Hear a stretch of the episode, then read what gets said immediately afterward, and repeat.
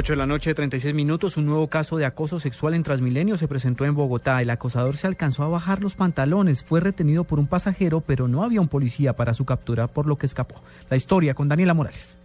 La nueva víctima se llama Carolina Moreno. Ella se dirigía en horas de la mañana a su lugar de trabajo cuando en la ruta H51 un hombre que estaba detrás de ella bajó su cremallera y con sus genitales empezó a tocarla. Un tipo me empezó a empujar contra la puerta, yo iba de pie en el bus cuando me di cuenta que ya me estaba empujando muy fuerte, me volteé y el tipo tenía la cremallera abajo y había sacado su miembro y me estaba empujando contra su cuerpo. A pesar de los gritos de auxilio, nadie ayudó y el bus, según ella, continuó su recorrido. Solo un señor que estaba en la estación de la calle 76 logró cogerlo, pero cuando fueron a entregárselo a un policía, este no estaba un señor me ayuda a sacar a este individuo eh, cogido del saco, pero no encontramos a ningún policía en esta estación.